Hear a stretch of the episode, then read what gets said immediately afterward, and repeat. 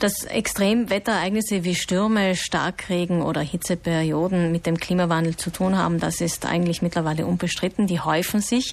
Die Artenvielfalt geht auch zurück. Auch das eine Folge des Klimawandels. Also wir spüren die Auswirkungen. Wir sind eigentlich schon mittendrin.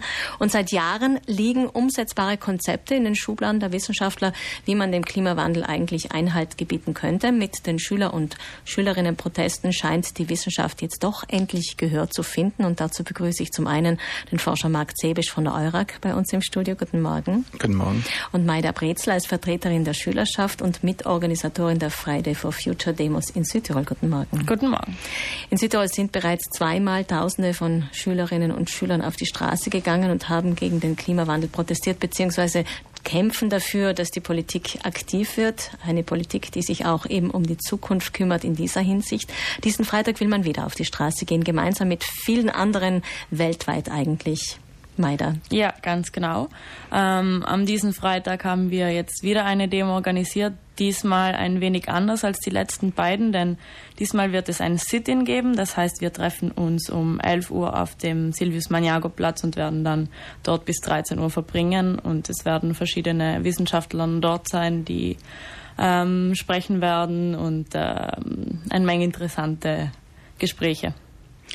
Äh, in 1300 Städten sind solche Demos wieder geplant, diese Friday for Future Demos in 109 Ländern. Jeder ist willkommen, jeder wird gebraucht, schreibt die Initiatorin Greta Thunberg, habe ich gestern via Twitter gelesen. Herr Zebisch, bemerken Sie denn mehr Handlungsbereitschaft bei den Politikern, seit es diese Freitagsdemonstrationen gibt? Ja, unbedingt. Und das ist eben wirklich ganz erstaunlich. Also wenn man es äh, mitverfolgt, zum Beispiel in Deutschland, startet jetzt wirklich auch die Politik damit, sich zu überlegen, wie kann man denn CO2 bepreisen? Also sollte man auch in Deutschland die CO2-Steuer einführen? Wie hoch sollte die sein?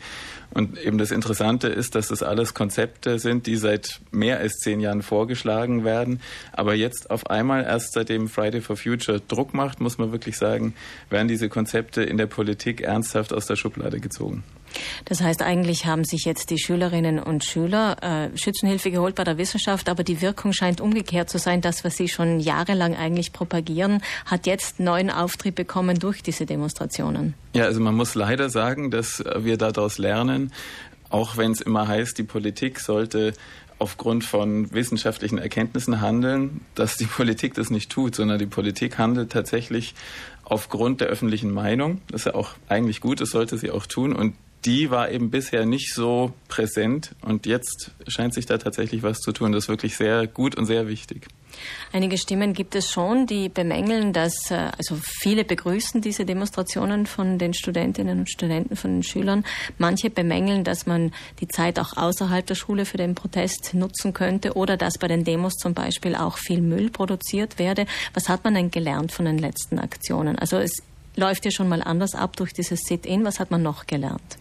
Ähm, ja, wir haben jetzt beim, bei der ganz ersten Demo war es leider so, dass äh, ein wenig Müll übrig geblieben ist. Tatsächlich waren eigentlich vor allem Plakate, die dort gelassen wurden, aber das eigentlich extra dort gelassen. Äh, bei der zweiten Demo war es schon nicht mehr so und äh, wir haben uns dann als Gruppe auch gleich nach der ersten Demo, wo wir dies als Nachricht bekommen haben, dahinter gesetzt und haben Lösungen dafür gesucht und haben uns selbst dann klar, klarerweise nach den Demos dort aufgehalten und haben das, was dort geblieben ist, einfach äh, mitgenommen und alles aufgeräumt.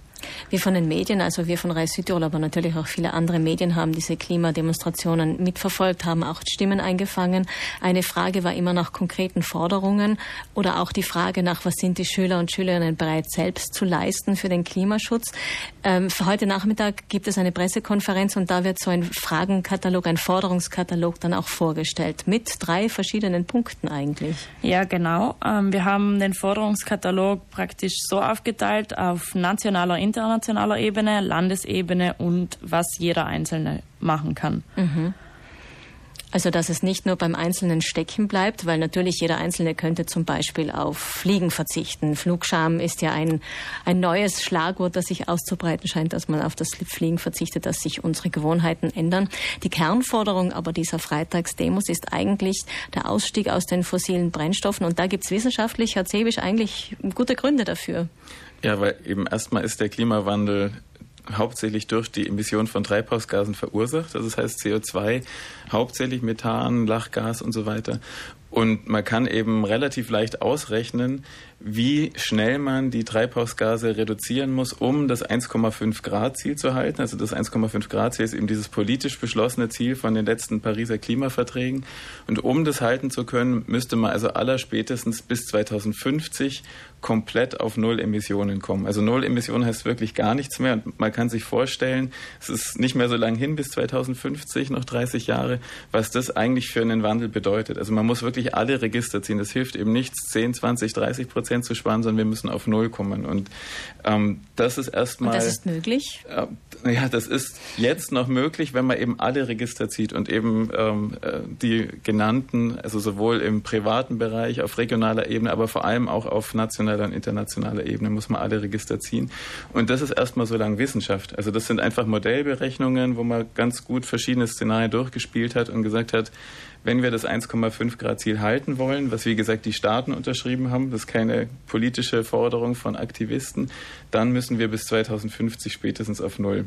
Und das ist das Interessante. Und von dort aus erklärt sich dann eigentlich die ganze andere Argumentation und klingt dann vielleicht auch gar nicht mehr so radikal, wenn man diese Erkenntnis, die wissenschaftliche Erkenntnis am Anfang versteht. Aber was bedeutet das konkret jetzt zum Beispiel für die, für die Politik? Was muss sie besteuern? Was muss sie regeln, damit sich da wirklich was ändern kann? Ja, eben eine Maßnahme, die eben wirklich schon seit über zehn Jahren empfohlen wird und auch schon durchgerechnet ist in verschiedenen Szenarien, ist, dass man eben die Produktion, also die Emission von CO2 besteuert. Ähm, und da geht es um Größenordnungen von irgendwas zwischen 100 bis 200 Euro pro Tonne CO2. Das heißt, einfach jede Tätigkeit, also sei es jetzt die Förderung von Erdöl oder die Verbrennung von Erdöl oder eben industrielle Prozesse, wo Emissionen entstehen, entstehen müssen besteuert werden. Dadurch wird eben der Anreiz gesetzt, dass diese Emissionen Emissionen reduziert werden und vieles oder das Allermeiste kann ja ersetzt werden. Also fossile Brennstoffe können durch erneuerbare Energien ersetzt werden.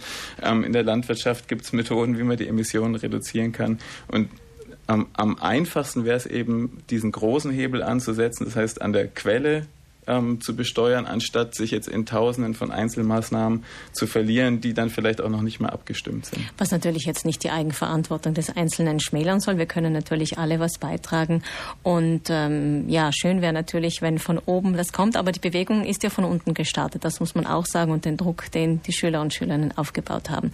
Vielen Dank, Schülervertreterin Maida Brezel und Marc Zebisch von der EURAG in Bozen. Heute Nachmittag gibt es im Naturmuseum in Bozen eine Pressekonferenz von Wissenschaft und Schülervertretungen und am Freitag dann wieder einen Klimastreik, ein Sit-in, wie wir gehört haben, ab elf vor dem Landhaus, vor der Landesregierung, damit sich was tut. Und dort wird heute Nachmittag der Forderungskatalog vorgestellt und wir werden Sie natürlich auf, den, auf dem Laufenden halten und dann auch hören, was für einzelne Punkte da genau gefordert werden. Danke für den Besuch.